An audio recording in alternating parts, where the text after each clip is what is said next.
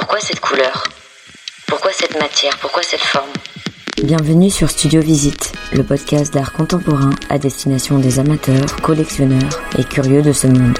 C'est la première fois où je me retrouve incapable de prendre des photos.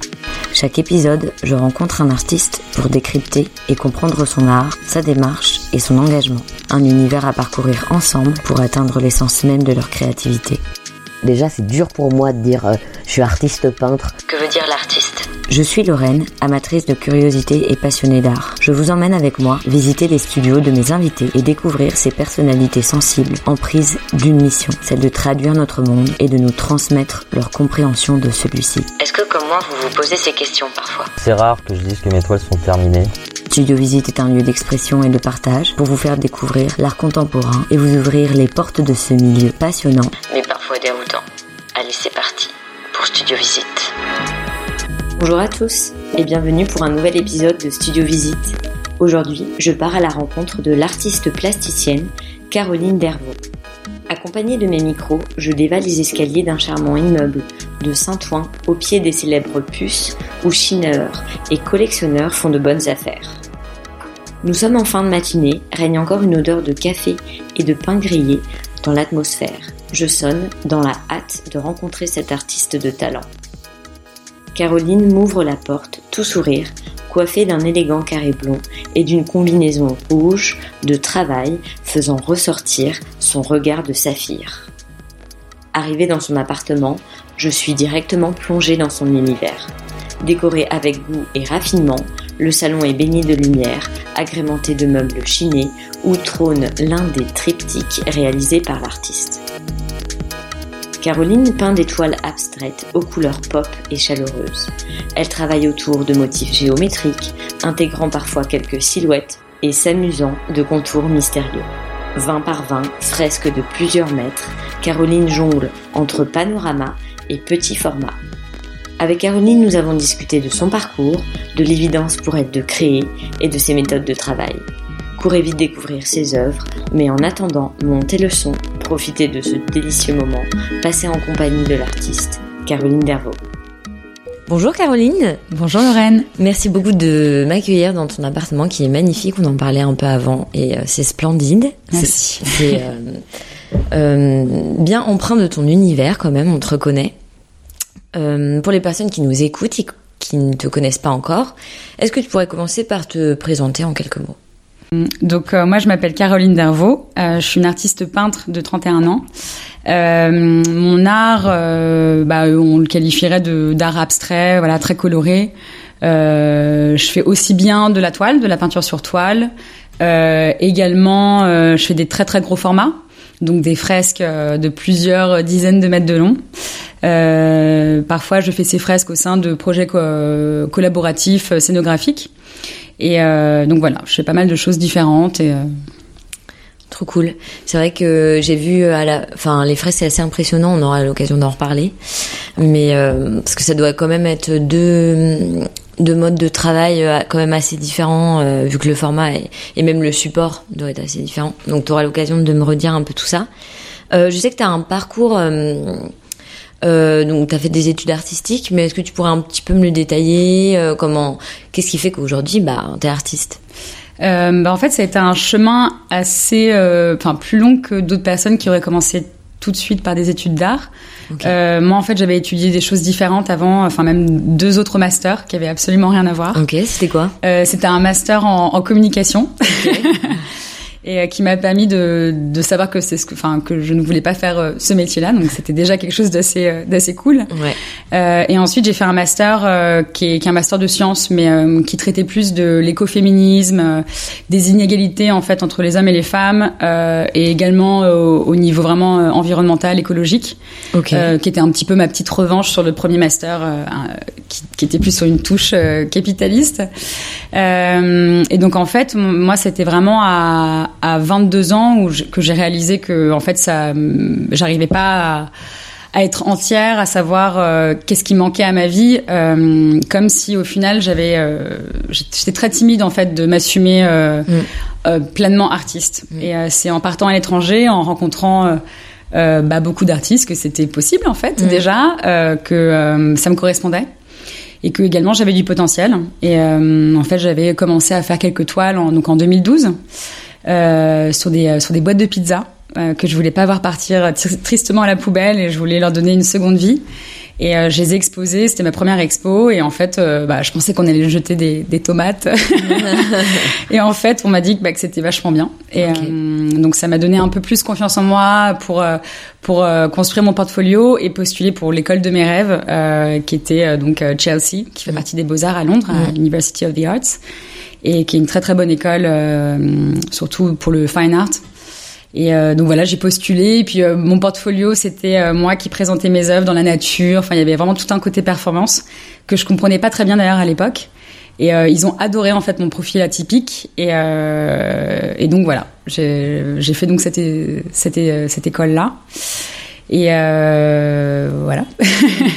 et parce que ça n'a pas été au final facile de, de t'assumer dans le sens où par exemple tu viens pas d'un milieu euh, hmm. où il y a beaucoup d'artistes ou des choses comme ça ou ouais tout à euh, fait. ouais. Ouais bah j'ai une euh, famille euh, qui est pas enfin qui est pas hermétique à l'art qui est hmm. qui est très très musique. C'est une famille de journalistes et d'auto-entrepreneurs qui est mais qui est plus ancrée dans la musique. D'accord. Et pas forcément dans les arts visuels. Donc c'est vrai que moi je prenais des cours de peinture à 10 ans je fais je dessinais beaucoup beaucoup. Ah quand même. Donc ah, ah bah oui. t'as eu un peu cette fibre quand même. Ouais ouais ouais, j'avais puis j'ai toujours aimé euh, d'autres euh, formes artistiques comme la danse ou, euh, ou voilà faire mon petit show, la chanson aussi.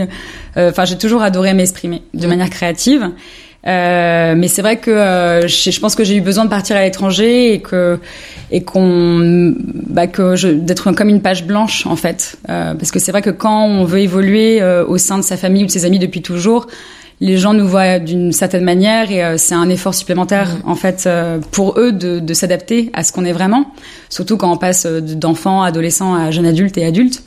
Et, et je pense que les voyages m'ont totalement permis en fait de, de, pas de me réinventer, mais de d'être qui j'étais réellement. Mm.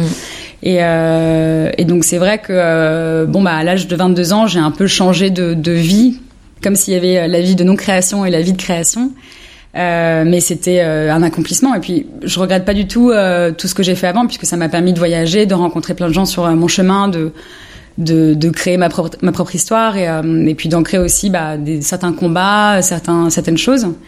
Euh, mais euh, ouais, après 22 ans, en plus, ça reste quand même jeune, ça tu vois, globalement. Je pense qu'il y a une pression quand même euh, au départ, on sort du bac, faut trouver sa vocation, euh, etc. Ouais. Et puis, ça reste assez jeune.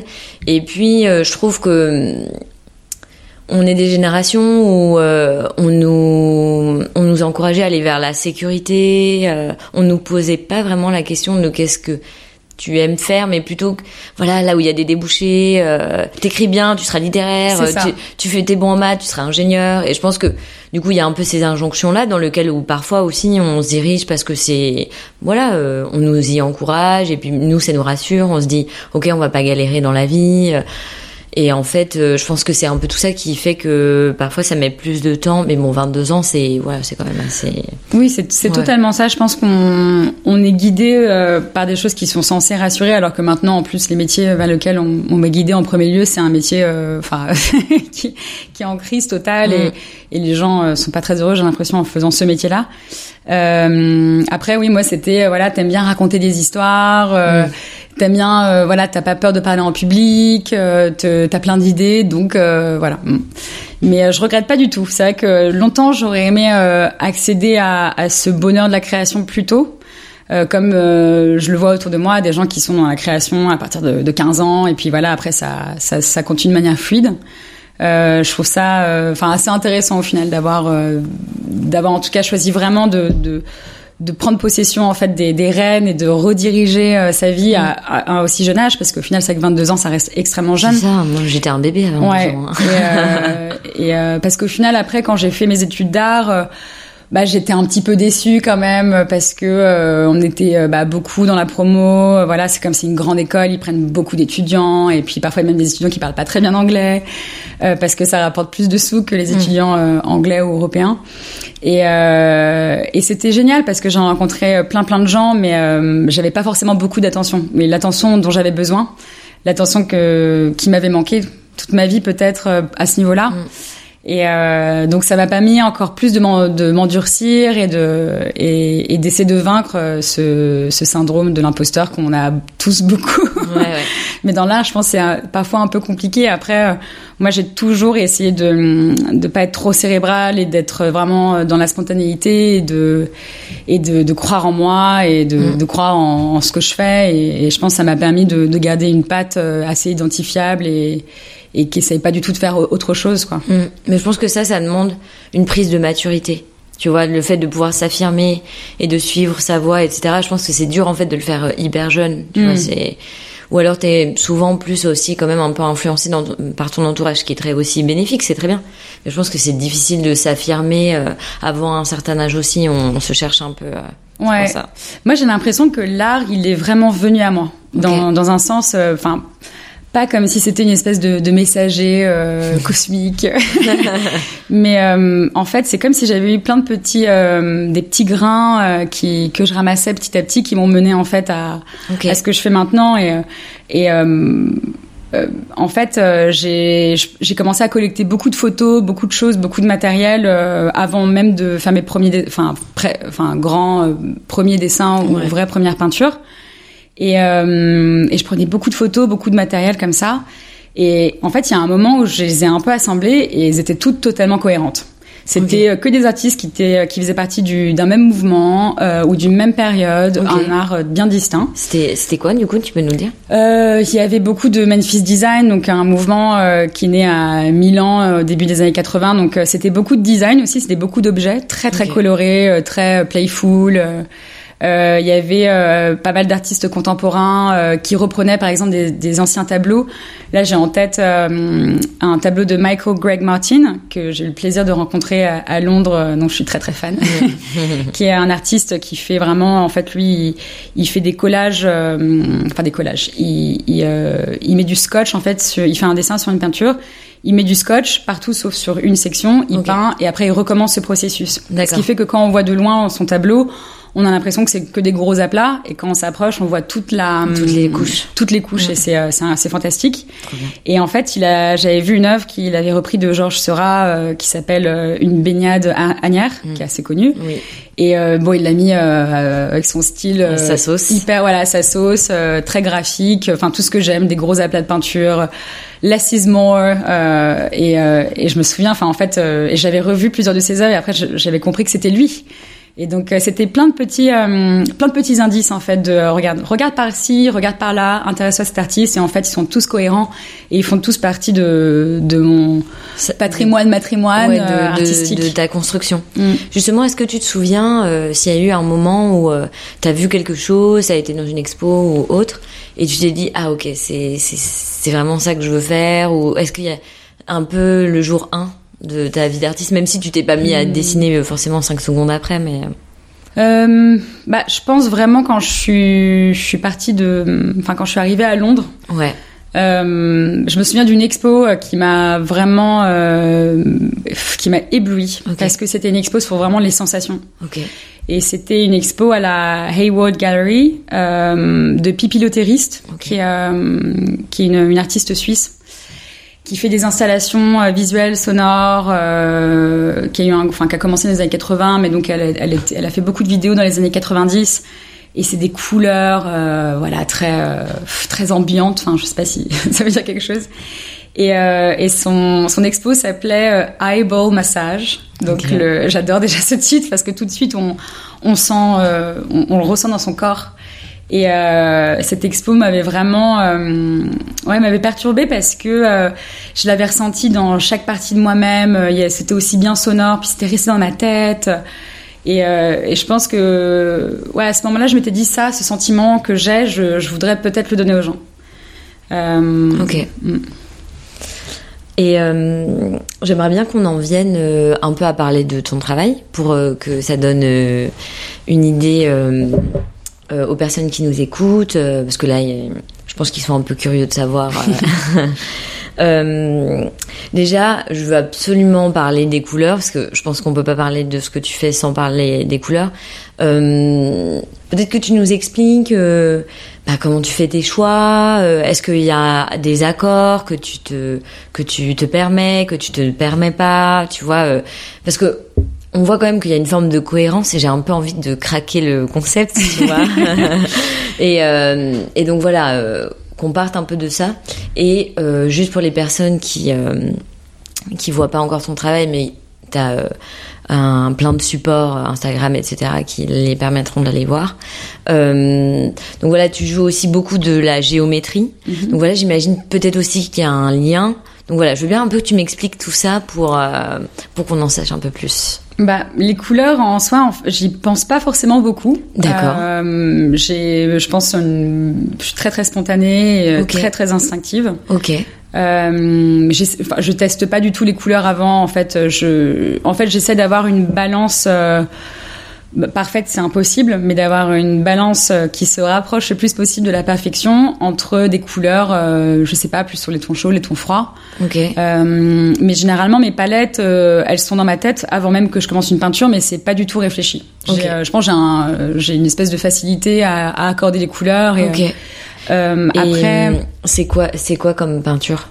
Euh, de l'acrylique. Ok. Ça m'arrive de faire de la bombe. Euh, j'ai jamais essayé l'huile, mais en fait, Oui. je pense que ça n'a pas trop d'intérêt pour faire des gros gros aplats de peinture. Euh, puisque en fait, enfin moi je travaille assez vite, il faut que ça sèche. Euh, pour ce que je fais, l'huile n'a pas beaucoup d'intérêt, donc ouais, moi la- l'acrylique surtout, et puis de la bombe euh, parfois quand c'est à l'extérieur ou c'est sur support en métal. Ok. Et j'imagine que tu mélanges quand même? Ouais, ouais, Ouais. En fait, je mélange. S'il y a, il y a pas trop de règles. euh, moi, j'aime bien. euh, en fait, j'adore utiliser de la peinture murale, même pour euh, pour des toiles que je fais faire sur mesure. Comme ça, j'ai ma palette et je fais des séries. Et puis en fait, c'est toujours des, les mêmes couleurs. Euh, parfois, je fais mes mélanges. Parfois, je prends des, des petits pots d'acrylique. Mais euh, c'est vrai que c'est pas du tout la peinture que j'aime utiliser. Les, les peintures type vraiment peinture toile Oui, acrylique. c'est pour ça que je faisais. Euh, je suis très très peinture murale. euh, J'adore euh, la liquidité. Euh, et Parce puis que dire peinture courant. murale, c'est ce qu'on pour mettre sur nos murs. euh, Bah euh, ouais ouais moi je vais voir mes, mes copains de peinture de Paris Ok. ils connaissent bien et, euh, et je fais en fait ils ont un enfin il y a un choix entre 36 000 couleurs et donc ça me permet d'avoir exactement euh, euh, une couleur parce que parfois quand, quand quand tu mélanges les couleurs si tu rajoutes pas de pigments tu perds en en éclat Oui. Ok. donc euh, ça je l'ai je l'ai aussi appris euh, bah euh, avant d'être de faire des études d'art j'ai j'ai j'ai appris vraiment toute seule à mélanger les couleurs tout ça mais euh, c'est vrai que je, je préfère, euh, en règle générale, je préfère euh, créer mes couleurs, d'avoir voilà un litre. Puis quand je termine le litre, je passe à une autre couleur et c'est une autre histoire qui se, qui J'ai un peu peur souvent quand je mélange mes couleurs de qu'il me reste juste un petit centimètre et là de ne plus avoir. Le bah, en fait, ça, ça me rajoute un stress immense. ok. voilà. Ok. Et euh, et donc du coup souvent euh, c'est quand même euh, enfin le dessin si on peut l'appeler comme ça. Mm. Tu peux me dire si je, je je choisis pas les bons termes. Voilà, c'est des formes qui sont géométriques, mais Ouais. Pas toujours. hein. Il y a, il y a d'autres types de formes. Tu mets un peu de d'autres éléments un petit peu figuratifs, mais le dessin est quand même assez minimaliste. Mhm. Euh, donc par quoi tu commences? C'est-à-dire euh, tu dessines d'abord, après tu mets les couleurs, à l'inverse. euh, voilà. Est-ce que tu peux me dire euh, Euh, bah, j'ai plusieurs processus. Ok, Euh, ça m'intéresse. Le principal, c'est vraiment de pas du tout faire de sketch au préalable et d'y aller, de foncer. De... En fait, quand Sur ta toile direct, tu Ouais. commences, tu la prépares, t'as, euh, je sais pas, il y a un truc euh, j'achète des toiles préparées. préparer. Euh, pour vraiment, en fait, enfin, ce que j'adore dans mon métier, c'est euh, avoir une toile blanche. Ok. Et puis là, tout est possible. Ok. Des toiles de coton. toile de lin. Ok. toile de lin. Et, et donc ça, c'est vraiment ce que je préfère faire, c'est de, enfin c'est pas de l'impro puisque en fait je, parfois j'ai une idée très très claire en tête, un sentiment, une émotion, le un toucher, enfin il y a quelque chose de très très concret, enfin tout en étant plutôt abstrait. Euh, parfois euh, non. Et euh, ce qui est imp- ce qui est important, c'est vraiment en fait que je me fasse confiance, que je sois dans le- dans l'instant présent, dans le moment, et, et que je, je dessine. Donc ça, c'est un moment de grande excitation. Le début d'une toile, c'est généralement quelque chose que je fais le matin quand j'ai Ok. les idées bien au clair. Et, et puis ensuite, naturellement, je sais à peu près combien de couleurs je vais utiliser. Et euh, généralement, je commence par, par la plus sombre. Et, euh, et puis après, c'est vrai qu'il y a le dessin où il y a beaucoup d'adrénaline.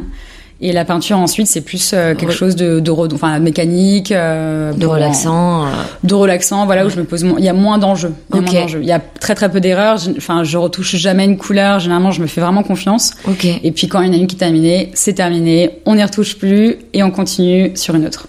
Ok. Donc tu dessines au départ euh, au crayon ou je sais Au crayon, ouais. Mais donc ça, c'est dans le cas de figure, si vraiment je, je fais quelque chose de spontané. Donc euh, là, par exemple, on est en face euh, de, du triptyque euh, euh, que- qui s'appelle Cocoon Cycle. Là, pour le coup, c'est la première fois où j'ai vraiment eu un processus beaucoup plus lent en fait de préparation, Ok. où en fait, euh, donc c'est trois portraits abstraits de Ouais. femmes inspirantes. C'est Ouais. une série vraiment sur la femme. Pour euh, où j'avais besoin de, de me plonger dans dans dans des euh, voilà des portraits inspirants et des portraits qui me qui me rassurent. Et, euh, et donc en fait pour chaque femme il y a eu euh, un, un shoot. Euh, ensuite j'ai fait une illustration digitale en reprenant les éléments bah, euh, enfin figuratifs du, du portrait Mm. que j'ai ensuite encore retransformé euh, en, en traçant sur la toile.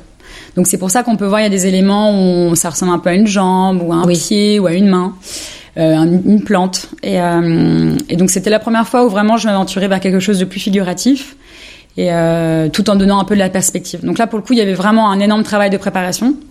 Euh, ça c'est une série que j'ai envie de continuer chaque année au mois de février. Donc là je m'apprête à commencer euh, la première peinture euh, lundi, bien. Super. lundi 1er février.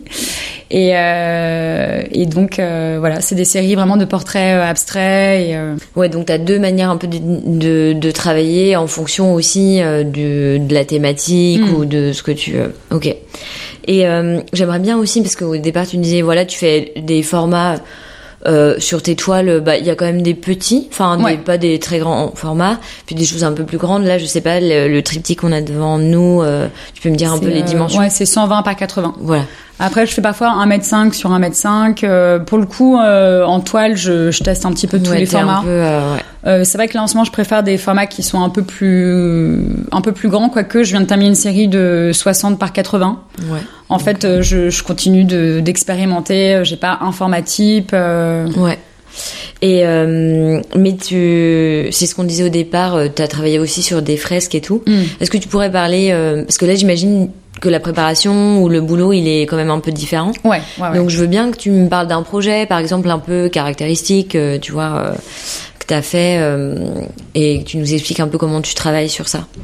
Bah, je pourrais parler de mon dernier projet de fresque, qui, qui était une fresque de 50 mètres de long et une autre de 10 mètres de long. Euh, donc, euh, je crois que oui, je crois que c'était ma plus longue fresque toute seule, puisque cet été j'avais fait une fresque en collaboration avec Bouddha et Polka de 1200 mètres carrés. Donc c'était trois façades euh, d'immeubles. Ouais. Où là c'était deux semaines de peinture euh, en continu avec euh, des gros biscottos à la fin. Euh, mais pour le projet, donc c'était une résidence que j'ai réalisée dans la ville de Terny, qui est la ville jumelée de Saint-Ouen où, où je suis résidente.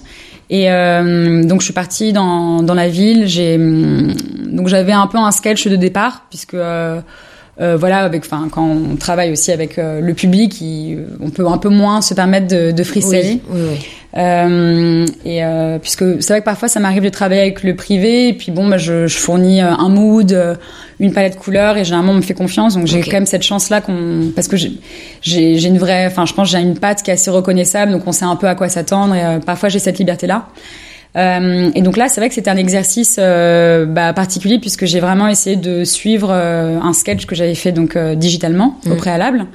Et euh, quand je suis arrivée dans la ville, j'ai discuté aussi avec euh, les commerçants, les riverains. J'ai essayé de savoir ce que c'était en fait l'identité de la ville Mm. Et de vraiment m'en inspirer, de leur poser des questions même sur euh, les couleurs qui, euh, qui, qui les chatouillaient, qui chatouillaient leur âme. Et, euh, et donc après, j'ai réalisé un sketch euh, que j'ai suivi vraiment à la lettre. Ok. Donc c'était un peu excitant aussi dans un sens de bah voilà de gérer ses proportions. Moi je suis quelqu'un qui ne qui ne travaille pas du tout avec un projecteur contrairement à d'autres d'autres artistes parce que moi j'aime bien aussi le bah, les calculs en fait de, de géométrie euh, voilà d'avoir un petit peu d'adrénaline en fait de, savoir que le dessin peut légèrement être modifié légèrement changé. De pouvoir aussi faire des erreurs. Je pense que quand on est artiste les erreurs c'est la meilleure école. Mm. et euh, c'est pour ça que enfin il y a un artiste que j'aime beaucoup qui s'appelle Grayson Perry qui est un, un, un potier euh, anglais. Euh, il fait aussi de la tapisserie. Et euh, j'avais jamais entendu un interview formidable de lui où en fait il disait bah, qu'il pouvait avoir une production euh, plutôt euh, minime chaque année parce qu'il a beaucoup de succès, donc beaucoup de commandes, parce qu'il ne prend pas d'assistants. Et s'il prenait des assistants, en fait, euh, bah, ces assistants prendraient, euh, euh, auraient le droit, enfin, auraient le privilège d'avoir toutes ces erreurs. Et euh, en fait, c'est en faisant des erreurs qu'on a des nouvelles idées, des des choses qu'on ferait différemment. Et euh, donc, c'est pour ça que moi, j'aime bien ne pas projeter et travailler mes proportions. Euh, mais donc, euh, donc voilà, il y avait quand même encore un travail un petit peu euh, préalable avant de, de, de réaliser cette fresque. Euh, et après, c'est vrai que c'est pas forcément si différent que ça qu'une toile. En fait, euh, généralement, euh, je dessine et puis ensuite je je peins euh, je peins l'intérieur. Donc, euh, ce qui est pratique pour les fresques, c'est qu'on peut m'aider aussi. C'est pas c'est pas très compliqué. On met du ruban de masquage et puis on a un rouleau et bim. Ouais. Donc ça, c'est chouette aussi pour euh, parfois être entouré de personnes et Ouais. partager euh, bah, le bonheur de peindre un mur, la physicalité de peindre un mur. On sent, on sent, on sent, on a mal aux mains, on a mal Mhm. au bras, on se sent vivant. On est là en face d'une couleur à 2 cm et qui nous éclate dans, dans le regard et ça, c'est génial. Ça, j'adore. Ouais.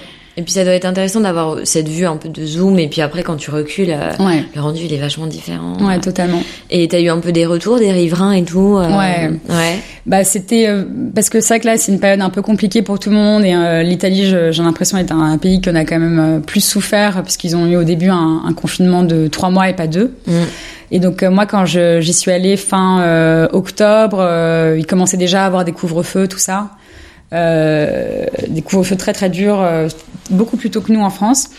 Et, euh, et donc c'est vrai que euh, je me souviens d'une remarque d'une dame d'un certain âge qui s'est arrêtée, euh, bon, grâce à ma traductrice italienne puisqu'elle ne parlait pas anglais, euh, m'a dit en fait que ces couleurs-là lui, lui arrivaient tout de suite dans, dans l'âme et lui réchauffaient le corps et que ça lui faisait tellement du bien en fait de voir des couleurs aussi positives. Et l'objet de cette fresque, c'était vraiment de redonner euh, en fait une espèce de, euh, de porte de d'échappement en fait vers le voyage puisqu'on peut plus voyager, on peut Mm. on est enfermé chez soi, on a peur des autres, euh, enfin il y a un vrai repli. Et l'idée c'était vraiment de leur permettre en fait de, de pouvoir s'échapper. Ouais. Il y avait également euh, tout un aspect d'embellissement de la ville euh, qui m'est très très cher, qui est même un peu plus politique je trouve, ou euh, voilà qui participe vraiment à euh, voilà à embellir les rues, euh, à les rendre plus euh, plus safe, euh, à donner ce sentiment de fierté au sein de la ville où on est fier de ce qu'on voit, il y a de l'art dans les rues. En fait, c'est pas que réservé euh, aux institutions privées, aux collections privées. euh, vraiment, on Mm. marche dans la rue et là, il y a une fresque. On n'a pas envie de, de salir en fait cette rue puisqu'il y a une fresque. Et, euh, Ouais. Donc donner, mettre aussi de la valeur à Mm. chaque coin de rue, ça. Et justement, tu- j'ai l'impression que c'est important pour toi que quand on regarde ce- ton travail, on ressente quelque chose. ouais. Est-ce que, euh, voilà, en fonction, t'as, qu'est-ce que t'as envie qu'on ressente quand on regarde ton travail? Bah déjà des choses, euh, ça me rend très très heureuse. Après, c'est vrai que parfois, moi, je vais faire une œuvre euh, et j'ai un sentiment bien précis. Ok. Euh, ça m'est arrivé même de faire des œuvres qui, qui, qui sont très dures, en fait, qui parlent de choses difficiles et, euh, on, et que le, le spectateur le, le ressente pas forcément et ressente d'autres choses. Ok. Euh, moi, c'est vrai que je, je me conforte beaucoup dans l'art abstrait parce que ça me permet aussi de garder une certaine timidité, de pas forcément tout dire et euh, de pas non plus forcer les gens à recevoir un message. Oui. Et euh, c'est ça, c'est ça que j'apprécie vraiment dans l'art abstrait. C'est euh, les multiples possibilités et les, euh, les interprétations infinies. Mm.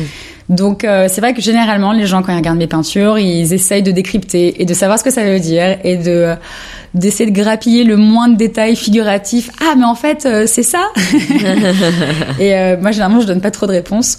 Euh, là par exemple la- le, le triptyque de portraits abstraits, euh, les, les gens ont, vrai que les, enfin le public a vraiment adoré parce que on arrive un peu à comprendre en fait de quoi ça traite et donc euh, je donne des petits indices tout ça. Mais euh, c'est vrai que parfois je fais des œuvres qui sont beaucoup plus abstraites et qui et qui parlent plus du- d'une émotion et vrai que les émotions euh, les émotions, c'est quand même compliqué parce que chaque émotion, euh, enfin, non, on est censé en avoir, je crois, 6 et euh, 20 27 sous-émotions, enfin, qui sont cataloguées, cataloguées comme ça, euh, comme la peur, la joie, euh, l'anxiété, euh, voilà. Et, euh, et, et en plus, chaque émotion, euh, elle est propre à, sa, à, sa, à son histoire. Par exemple, si je te dis le mot amour, bah toi tu vas penser à l'amour que tu as reçu de tes parents, l'amour que tu as eu avec des personnes et cette histoire-là elle est propre euh, à toi Mhm. et euh, on partage pas tous cette notion-là que c'est une notion qui est tellement bizarre. Donc j'aime bien jouer aussi avec euh, l'émotion qui va qui va naître chez chacun et qui est toujours différente. Ok. Oui, mais c'est vrai qu'il y a un aspect subjectif. De toute façon, quand on part dans l'abstrait, euh, on laisse une part d'imaginaire euh, à la personne qui regarde l'œuvre. Ça, c'est sûr que ça, Mm. c'est clair. Et euh, tu as cité pas mal d'artistes euh, au cours de ton de notre discussion. Euh, je sens quand même que tu te nourris de plein de choses, pas forcément des choses qui ressemblent exactement à ce que tu fais, mais euh, voilà. Voilà. Est-ce que tu peux me parler de, de la manière que tu as de te nourrir? Euh, je me nourris d'énormément de choses. Euh, je marche beaucoup dans les rues. Je pense que j'ai une énorme part euh, d'influence de, de la ville, de la ville ou de la campagne d'ailleurs, de, de la géométrie environnante. Euh, après, je, suis extrêmement cinéphile. je lis beaucoup et puis je lis de la BD aussi. J'écoute de la musique toute la journée. Euh, voilà, je pense que j'ai des sources euh, de stimulation euh, Ok. extérieures qui viennent un peu de partout. Je m'inspire beaucoup de mes, mes rêves et mes cauchemars aussi, parce que je, fais, je suis quelqu'un qui rêve beaucoup et qui a des, des rêves assez euh, turbulents. Euh, voilà, je, je sais pas, en fait, je sais même pas par quoi répondre parce que c'est pour moi. Euh, euh, tout n'est qu'inspiration. Ok, Et c'est un euh, je peux, je pourrais, enfin, une discussion peut m'inspirer un sentiment, une émotion, euh, euh, un, un building, Une un boîte à pizza. une boîte à pizza. Ouais. ouais. Même la nourriture. Quand j'étais partie au Mexique, euh, j'avais fait toute une série de peintures sur euh, l'héritage culinaire mexicain parce que chaque assiette c'est une explosion de couleurs, de saveurs, euh, acides, épicées, sucrées, salées. et enfin, je pense que je reste vraiment à l'écoute. Je, je garde les yeux ouverts. J'essaie de ressentir et pour ensuite mélanger ça comme je le désire. Ouais, donc un peu de, un peu de tout. Et d'ailleurs, moi j'aime bien savoir un peu les routines de travail. Tu nous as déjà dit que tu faisais plutôt le dessin euh, le matin, Le matin, ouais. et euh, donc plutôt la couleur l'après-midi. Et donc du coup, tu disais que tu travaillais en, en musique également. C'est voilà, c'est tu travailles toujours euh, avec un fond sonore. Ouais. ou- ouais. C'est très rare que je travaille euh, sans, sans fond sonore. Euh, donc ouais, c'est ça que moi j'aime bien travailler le matin. Enfin, clairement, j'aime bien travailler quand il y a de la lumière parce que Tu travailles à la lumière euh, du jour euh, naturel ou? Bah jusqu'à ce qu'il ce qu'il y ait plus de lumière Ouais, et dans ce au cas-là je maximum, mets- quoi. bah ouais je pense que quand on fait euh, enfin surtout que moi j'ai un traitement à la couleur qui est quand même assez particulier donc euh, travailler la nuit. Moi c'est pas enfin ça m'arrive parfois de travailler jusqu'à minuit mais euh, en règle générale j'aime bien me réveiller tôt. Donc bon l'hiver c'est une période qui est un peu plus traumatisante puisqu'il y a pas beaucoup de lumière et Mm. euh, c'est qu'à 15 heures il commence à faire sombre c'est un peu triste. Euh, oui bah généralement après moi j'ai des semaines qui sont euh, assez différentes euh, les unes des autres puisque euh, Parfois, je peux travailler sur une série de peintures et pendant deux semaines, tous les matins, je vais me réveiller jusqu'à, je sais pas, parfois 20 heures, parfois même plus tard, peindre. Parfois, j'ai des semaines où je travaille sur un projet euh, collaboratif, euh, une fresque, par exemple. Donc là, je vais même pas être chez moi, je vais peut-être Mm. être dans un pays différent et donc ça va être un quotidien euh, différent. Euh, ou parfois aussi, je me fais des semaines. Où je me balade, euh, où je, je binge les expos, je binge les, les échanges ce, avec, euh, je sais pas, des collaborateurs, des amis, la famille, euh, les conversations qui fusent. euh, Ouais, tu je te- marche 10 ou 15 kilomètres dans tu la te rue. remplis un peu. Je me remplis, je Ouais. binge total. Ouais. Et après, euh, je digère tout ça, je m'enferme et je peins. Ok. Et euh, c'est vrai que ouais, la peinture toujours en musique, euh, parfois des podcasts, euh, même parfois. Enfin, moi, je suis très très cinéphile et euh, j'ai tendance à. Enfin, j'ai plein de choses que j'adore regarder, voire re-regarder.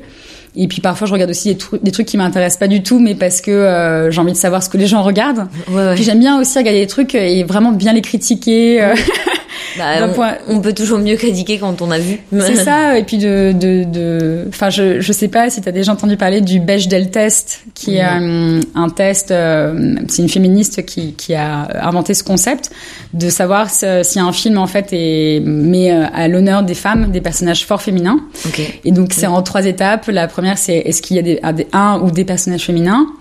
Euh, deux, est-ce que ces personnages féminins ont un prénom que l'on connaît? Et trois, est-ce que euh, ces personnages féminins parlent euh, ensemble au- d'autre chose qu'un homme? Et en fait, ce test, bah, il passe peut-être 5% des films Ouais. qui sortent. Et donc c'est vrai Oui, que ça, parfois, je ça- regarde. ça me dit quelque chose maintenant que t'en dis. Ouais. Le- L'intitulé me m'a pas sauté euh, euh, aux yeux, mais c'est vrai que ça me dit, euh, ça me dit quelque chose. Ouais, Ouais, Et en fait, ça n'arrive presque jamais. Bah c'est ça. Parfois ça m'arrive de regarder des trucs un peu euh, bien nuls et puis de me dire ça c'est pas bien. Euh, mais euh, oui non généralement euh, toujours avec du pas du bruit mais euh, quelque chose aussi qui peut m'aider à pas forc- à, à être dans un mode de, de fluidité un peu, euh, de pas trop réfléchir à mon coup de pinceau. euh, Oui, de laisser la spontanéité. Un peu, ouais. J'aime bien me laisser, en, enfin, réfléchir à un milliard de choses. Et puis, ce qui est hyper intéressant dans dans, dans la peinture, c'est euh, la trace. Et euh, ça m'arrive parfois de regarder un tableau et de voir euh, une section de couleurs et de me souvenir ce que j'ai entendu Ah, ou ce que j'ai vu à ce moment-là. Et la sensation que j'ai eue par rapport à cette musique euh, ou ce film ou ce podcast. Et euh, ça, je trouve que c'est vraiment, euh, enfin, c'est incroyable. C'est- C'est un livre de souvenirs, du Ouais, coup. Ouais. Exactement. On voit, le- en fait, euh, c'est une marque du temps. On voit le- temps passer et, euh, et toutes les émotions qui sont accompagnées. Donc, euh, Ouais, c'est super beau. Bah, super. Et euh, j'aime bien finir le podcast avec des petites questions un peu rigolotes, rapides. Et puis après, comme ça, tu pourras un peu parler de tes projets, ce que tu, ce que tu fais en ce moment, même si euh, là on est dans une période de pandémie. Euh, pour les gens qui nous écoutent en 2032, c'était une euh, période un peu compliquée pour euh, le monde artistique, mais bon, qui laisse un peu la parfois de la contrainte naît la créativité, donc on se débrouille un peu comme on peut. Mais voilà. Euh, avec quel artiste t'aimerais dîner? Euh, j'aurais beaucoup aimé rencontrer Niki de Saint-Phal. Euh, J'adore particulièrement tous ces, ces premières 10-20 années. Euh, m'a beaucoup inspiré quand j'étais en école. Mm. Donc ouais, j'aurais bien aimé faire un dîner avec elle euh, et puis boire une, beaucoup de vin parce que je crois qu'elle aimait bien boire du vin et puis elle était un peu euh, ouais plein plein de choses à dire. Hum, Je veux bien venir à ce dîner. On s'amuserait toutes les trois. Ouais. Une œuvre que tu aimerais acheter, si tu peux acheter ce que tu veux. hein. Euh, bah, je vais continuer sur Niki de Saint-Phal et euh, bah, alors je ne pense pas que cette œuvre, enfin je sais pas si elle existe encore. C'était Mm. une installation qu'elle avait euh, réalisée en Suède en 66, il me semble, qui s'appelle Her Hon. Et en fait, c'est une, une sculpture d'une femme immense. Je crois Ok. qu'on ça commence au ventre jusqu'aux pieds, les jambes écartées, et en fait, les visiteurs rentrent par le par le, Ah le vagin, par le sexe de la femme. Et, euh, et c'est vrai que ouais, j'aimerais bien que ça soit mon, ma porte d'entrée, de l'acquérir pour que ça soit ma maison. Hyper stylé. Euh, ok. Euh, un artiste que t'aimerais entendre sur le podcast? Euh, ah, bah, j'aimerais bien entendre euh, un, un artiste que, que j'ai rencontré euh, qui s'appelle Valent- Valentin Guillon. Euh, c'est très très chouette ce qu'il fait. Il fait des, des choses assez géométriques et qui, qui il me semble, euh, parle un peu de la physicalité de terrain de jeu. Ok. Et euh, là, je, je regardais euh, son travail récemment et c'est vraiment bien ce qu'il fait. Ok, j'irai voir ça. Euh, selon toi, les trois qualités euh, pour être artiste? Les trois qualités hein. Ouais. Euh, je pense euh, rêveur, euh, rêveur, travailleur, rêveur, travailleur et, euh, et hum, spontané. Euh, ce que tu préfères dans ton métier? Euh, ce que je préfère dans mon métier, hum, je pense, c'est le, c'est la surprise de chaque jour et puis le, ouais, peut-être deux choses alors. Tu peux dire deux choses. ça. Ouais, la surprise de, de chaque, chaque semaine, chaque journée, et, et le, le, rêve, la merveille, la merveille que c'est de pouvoir rêver à voix haute. Euh, ce que tu aimes le moins dans ton métier? Euh, bah, ouais, la constante remise en question, les incertitudes, de- le manque de confiance. Enfin, il faut, faut vraiment avoir euh, beaucoup confiance en soi. Mm. Et euh, si tu n'étais pas artiste, qu'est-ce que qu'est-ce que tu aurais fait d'autre comme métier? Euh, Pas de la com. Non, ça, ça, c'est sûr. Bah, quand j'étais petite, je voulais être née. Ok. Et euh, j'ai un très très bon sens de l'odorat. En fait, D'accord. je suis très sensible aux odeurs. Euh, et moi, j'aurais adoré être née. Et, et c'est vrai que, en fait, j'ai l'impression que parfois je le suis un tout petit peu à ma manière en étant artiste parce que ça m'arrive. en fait, je, je tombe amoureuse de d'odeurs parfois qui, comme si j'avais un stock d'odeurs qui est à l'intérieur de moi. Et parfois, je me balade dans la rue et et, euh, et je sens une de ces odeurs. Et donc souvent, je m'arrête, je demande à la personne quel est son parfum et tout. Mais c'est une combinaison tellement complexe de Oui. qui sont autres que, le aussi, parfum. ouais. Ouais. Et, euh, et en fait, ce sentiment-là de je sais pas si tu vois ce que je veux dire quand tu sens une odeur et t'as le cœur qui bat. Ouais, ouais. Et ça te fait penser à un milliard de choses de l'enfance, de, de- d'une nostalgie d'un truc qui n'existe plus mais qui est encore palpable. J'essaie parfois de faire ça avec mes peintures, de se, de décrire ce sentiment-là. Mm. Mais euh, né, j'aurais absolument adoré de passer mon temps à sentir un milliard de choses. Je suis assez sensible aussi. C'est pas toujours un avantage d'ailleurs. euh, De, Oui. de- je suis Ah très bah, sensible moi aussi. De... C'est prêt à payer. Hein. Oui, c'est le prêt à payer. Et c'est vrai que c'est un métier que je trouve passionnant. Et puis c'est souvent le, après le résultat de. Enfin, je suis très sensible au parfum et je vois ce que tu veux dire. Ouais. Euh, c'est beaucoup de souvenirs. euh, moi, j'ai vraiment l'image de ma mère qui vient me dire euh, bonjour le matin et qui part tôt au travail et j'ai son odeur. Elle portait champagne de Yves Saint Laurent. D'accord. Et, euh, et c'est vrai que c'est un truc. Il sentait fort, hein, Ouais, Yves Saint Laurent. ouais. C'est voilà, mais euh, c'est vrai que c'est un truc que tu te dis, mais c'est toute ma vie, je l'ai dans ma. Ouais, c'est incroyable ouais. l'odorat. Ouais, c'est euh, quelque chose. Suis Là, on en parle beaucoup justement en ce moment parce qu'il y a des gens qui le perdent. Ouais, c'est vrai. Et, euh, Et en fait, on se rend compte à quel point c'est précieux. ouais, moi c'est pour moi l'odorat est plus, plus important que le goût. Enfin, les deux sont un peu liés. Mais je vois ce que tu veux dire. ouais. Ok. Euh, là, j'aimerais bien que tu nous dises euh, bah, un peu euh, euh, tes futurs projets, moyen, long terme, vu que là, on est dans une période un peu d'incertitude. Et puis aussi là où on peut te retrouver, ton site, voilà, etc., pour que les gens ils aillent jeter un coup d'œil. Oui. Euh, bah là, c'est vrai que des rencontres euh, publiques, euh, enfin avec le public pour les prochains mois, c'est un peu on hold. Euh, après, moi, j'ai pas mal, euh, j'ai pas mal de choses qui s'organisent euh, pour des plutôt des gros projets de fresques. Bon, je peux pas non plus trop trop en parler, mais ça sera pas forcément. Enfin, il y a une collaboration là que j'ai entamée avec la mairie de Saint-Ouen pour. pour aider la mairie à créer vraiment un parcours de street art. Donc ça, c'est un projet très très excitant. Et c'est exactement une des directions euh, euh, avec le public qui, qui m'intéresse fortement. Trop cool. Euh, après, il y a d'autres projets en privé qui sont qui vont arriver cet été, et qui sont vraiment très excitants. Là, je vais bientôt partir en résidence aussi au Maroc, normalement avec une amie pour peindre la ville. Trop bien. Tu vas où? À côté de d'Agadir. Ok. Et, euh, et donc voilà, plein de plein de choses plutôt en, en création et, et de la préparation de, de projets euh, à grande échelle. Trop cool. Euh, Oui, parce qu'en privé, ça c'est un truc qu'on peut dire quand même euh, aux auditeurs, c'est que tu fais aussi des fresques dans des maisons euh, privées, euh, des oui, choses comme ça? oui, oui, ouais. euh, ça ça m'est jamais arrivé de faire ça dans une maison. C'est plus pour des marques. Ok, ok. pour des marques. tu vois, ça, des, des, des- à l'extérieur ou, ou dans ce cas-là dans, dans leurs locaux, Ok. ouais, ou des lieux, des lieux par exemple à Paris. J'avais fait une fresque pour le backstage du pop-up du label qui est dans le Ouais. deuxième, euh, qui est super chouette. Bon, c'est que Ouais. les artistes, j'adore en plus parce que les artistes ils vont avant de, quand ils se préparent, il y a l'excitation, il y a la peur, et là il y a toutes les petites couleurs hyper chill. Et donc ça c'est c'est cool. Il y en a aussi une qui est dans, dans l'escalier. Mais euh, et puis oui pour me retrouver, bah, mon site internet et mon Instagram euh, c'est c'est mon nom Caroline Dervaux avec un E A U X. Parce qu'il y a souvent des erreurs. Euh, mais ouais Instagram et site internet et voilà. Faut pas du tout hésiter à m'envoyer un message et, et à me Ouais. contacter. Super. Et euh, je veux bien, euh, pour les Parisiens qui nous écoutent, est-ce qu'il y a des endroits, parce que là tu as parlé du pop-up de- du label, où on peut voir des choses que tu as faites dans la région parisienne, ou Euh, s'il y a des curieux qui ont envie de se balader, ou alors faudra être un peu patient et de Bah, se balader à Saint-Ouen. Il y avait des choses et puis elles ont été recouvertes, donc Ouais. des choses qui n'étaient pas forcément, enfin qui, qui étaient donc dans la rue pour euh, qui se voyaient et Ouais. donc qui, qui faisaient partie de ce qu'on appelle le, le vandal, donc qui ont été recouvertes depuis.